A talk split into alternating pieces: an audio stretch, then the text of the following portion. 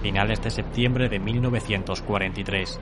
Tras tres meses de duros combates en Ucrania desde que la operación Ciudadela en Kursk fracasó, el grupo de ejército suralemán del mariscal von Manstein retrocede hasta la ribera del río Níper.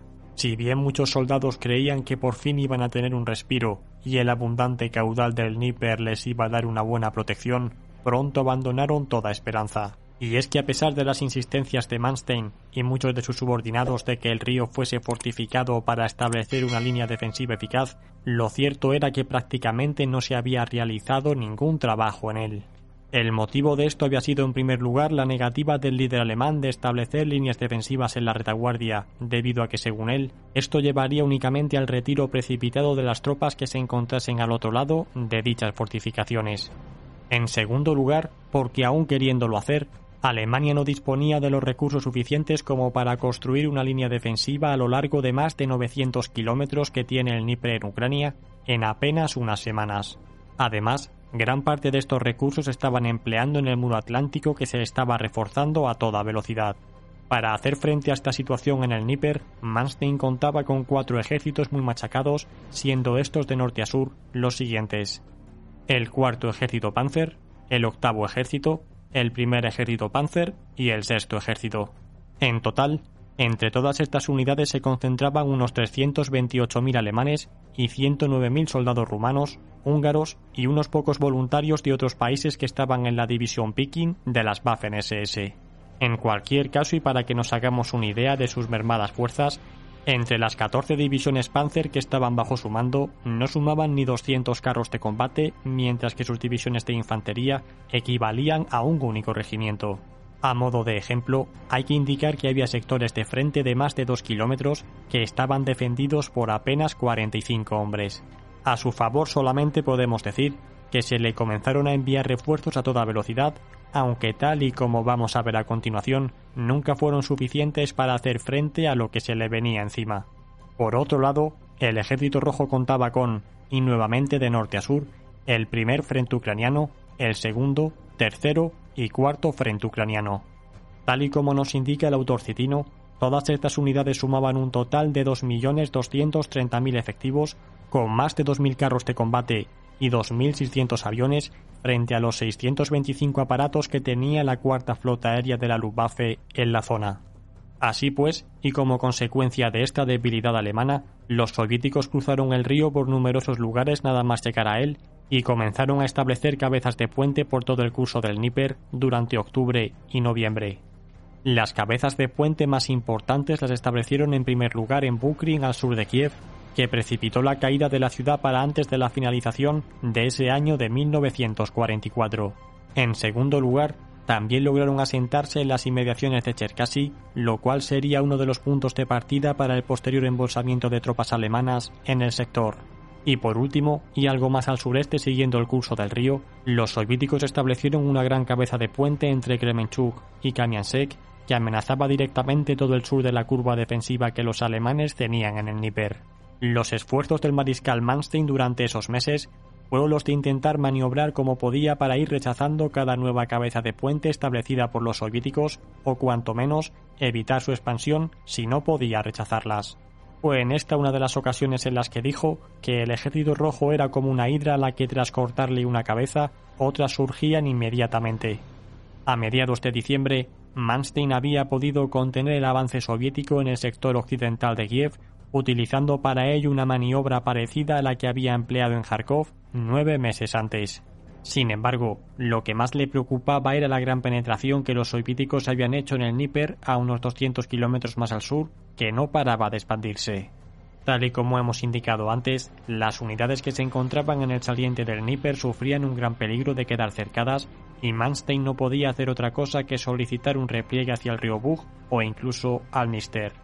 Con esto pretendía cortar el frente y concentrar unidades con las que poder contraatacar pues su posición actual era imposible de mantener.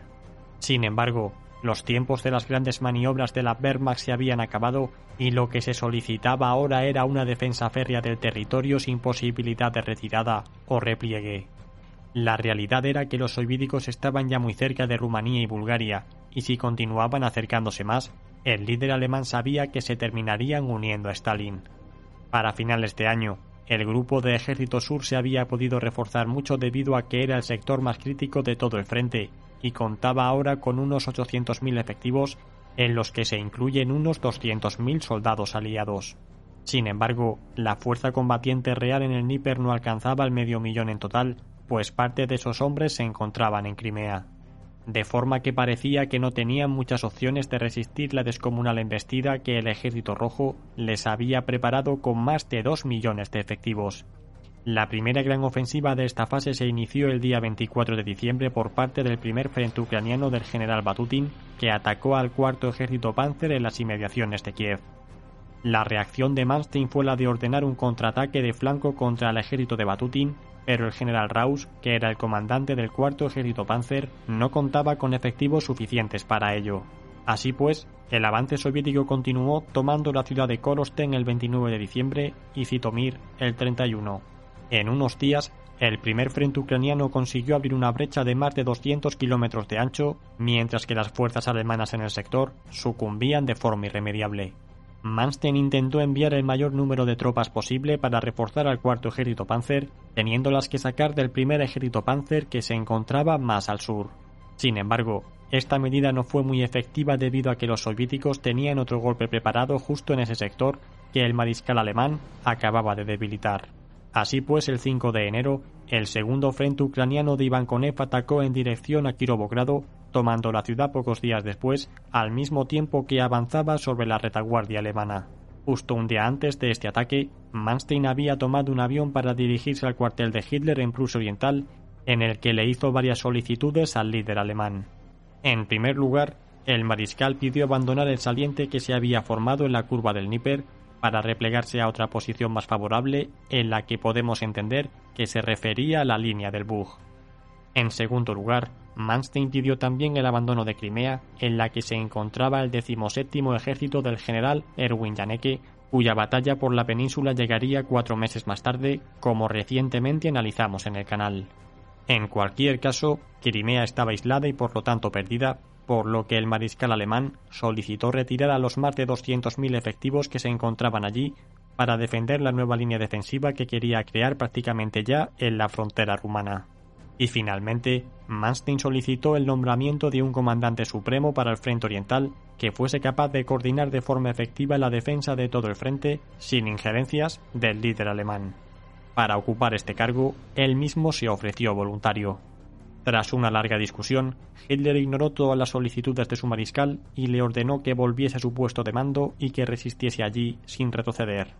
Cuando Manstein volvió de nuevo a Ucrania, la situación era mucho más caótica que cuando unos días antes la había dejado.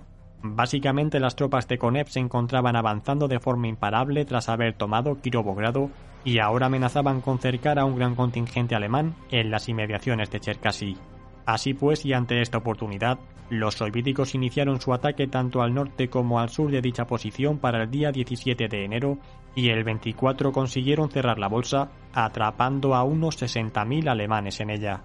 Durante los días en que los soviéticos se encontraban cerrando el cerco, el general Hans Hube, comandante del primer ejército Panzer que se encontraba en dicha posición, solicitó una y otra vez que se le dejase replegarse, pero su solicitud fue rechazada por parte del líder alemán, que se empeñaba en resistir.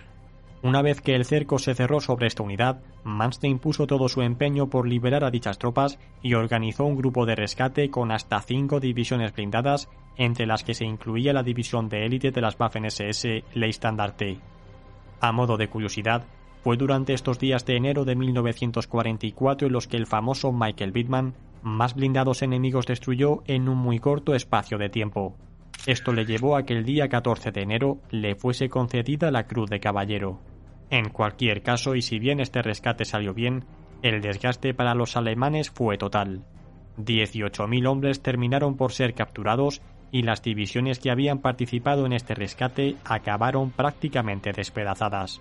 Por dar un dato, si bien la lista andarte había vuelto al frente suroriental completamente restaurada en noviembre de 1943, con casi 20.000 efectivos, para finales de febrero apenas contaba con algo más de mil hombres, por lo que tuvo que ser enviada a Bélgica para recomponerse. Dicho esto, volvamos a los combates. Una vez resuelto este tema, lo que más preocupaba ahora era el avance que estaban haciendo los soviéticos al oeste de Kiev en dirección a Lust, con el que nuevamente estaban dejando a los alemanes en una situación muy desfavorable en el saliente del Níper. Así pues, a lo largo de este mes de febrero, Manstein tuvo que ir replegándose como pudo de este sector avanzado que todavía conservaba en el río y recortó un poco la línea de frente de su flanco sur.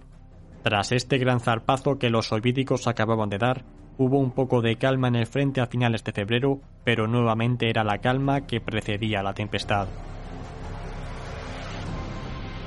Por su parte, el alto mando soviético estaba preparando nuevas ofensivas para el mes de marzo con dos objetivos claros de avance. El primero consistía en atacar desde el suroeste de Kiev en dirección a los Cárpatos y el segundo consistía en otro gran ataque desde el saliente del Níper en dirección a Odessa. Esta serie de operaciones dieron comienzo el día 5 de marzo cuando el primer y el segundo frente ucraniano atacaron en dirección a los Cárpatos, avanzando de forma imparable hasta la ciudad de Chorkov que tomaron el día 23 de marzo. Con esta acción, los soviéticos dividieron en dos al grupo de Ejército Sur, cortando prácticamente todas sus comunicaciones. Esto provocó que unos días más tarde el grupo fuese reconfigurado en dos, pasando a llamarse Grupo de Ejércitos Ucrania Norte y Sur. Durante esta acción, nuevamente el primer ejército Panzer, que trataba de impedir que el grupo de Ejército Sur fuese seccionado, quedó atrapado en mitad de la avalancha soviética y fue cercado al este de Chorkov.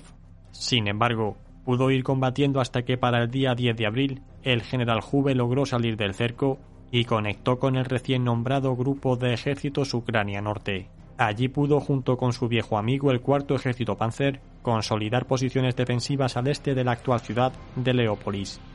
De manera oficial, esta fragmentación del Grupo de Ejército Sur fue lo que el día 30 de marzo de 1944 llevó a la destitución del mariscal von Manstein, que no volvió a ocupar ningún cargo militar durante el resto de la guerra. En cualquier caso, mientras esto ocurría al este de los Cárpatos, más al sur la situación no era mucho mejor. Tras el ataque del tercer frente ucraniano a comienzos de marzo, el sexto y octavo ejército alemán se habían visto forzados a retroceder hasta el río Bug a pesar de la negativa de Hitler. Sin embargo, Tan solo pudieron aguantar una semana en su ribera y nuevamente se vieron forzados a replegarse hacia el oeste para el 28 de marzo. Los ataques soviéticos continuaron y para el 6 de abril llegaron hasta el río Níster tras haber cercado Odessa. La ciudad terminó cayendo cuatro días más tarde, mientras que las tropas del Ejército Rojo comenzaron a entrar ya en la frontera de Rumanía. Y por si fuera poco y mientras esto tenía lugar, para el día 8 de abril, el cuarto frente ucraniano inició su ataque en Crimea, tomando un mes más tarde la ciudad de Sebastopol. Fue así como en aproximadamente cuatro meses, el ejército rojo se abrió paso por el oeste de Ucrania en un avance de unos 400 kilómetros, en el que dieron uno de los zarpazos más potentes de toda la contienda. A pesar de las grandes bajas sufridas, que se estiman en 1.100.000 efectivos y más de 4.500 carros de combate, el ejército rojo logró recomponerse y en tan solo tres meses más tarde iniciaría la descomunal Operación Bagration. Los alemanes por su parte sufrieron la pérdida de unos 250.000 efectivos, así como el debilitamiento del resto de sus frentes tanto en Francia como en el propio grupo de ejércitos centro, que en total tuvieron que enviar unas 34 divisiones a este sector en su intento de reforzarlo. Así pues, esto tuvo fuertes repercusiones cuando en junio tanto Francia como Bielorrusia fueron atacadas y en estas posiciones los alemanes estaban faltos de efectivos. Y por último y no menos importante, esta caótica situación llevó al debilitamiento total de la alianza entre Alemania y Rumanía, que se terminó de hundir por completo cuando en agosto de 1944 los soviéticos reanudaron su ofensiva en la zona. Y bien, hasta aquí este programa en el que, al igual que os dije en el programa sobre la contraofensiva de Manstein en Kharkov, considero que ha sido uno de los mejores programas que he hecho, siendo además este un tema muy poco tratado. Si queréis analizar cómo fue esta contraofensiva en Kharkov o la pérdida de Crimea, os dejo ambos programas en la descripción. Gracias a todos por formar parte de esta comunidad, especialmente a los patrocinadores que hacéis esto posible. Suscríbete y comparte este programa si te ha gustado y nos vemos como siempre cada miércoles y domingo. Hasta pronto.